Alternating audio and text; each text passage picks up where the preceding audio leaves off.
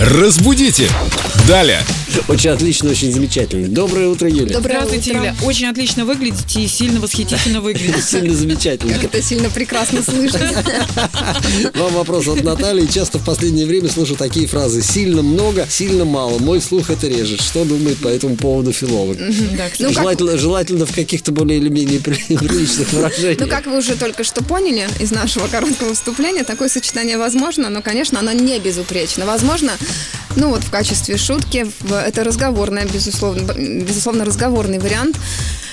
Избыточность, плеоназм, такое вот проявление плеоназма. я бы Плеоназм сказала. надо запомнить. Да. Так не употребляем. Это некрасиво, да. Или сильно вы выглядите, или красиво вы Или выглядите. много. Я даже не знаю, вы сегодня сильно или красиво.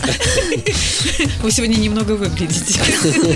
Спасибо, Юля. Нам Спасибо, стало Юля. легче. Плеоназмы наши, все, надо запомнить. Дима, Плеоназм, прям как динозавр. как плезиозавр. Спасибо, Юля. всего доброго. Разбудите! Далее!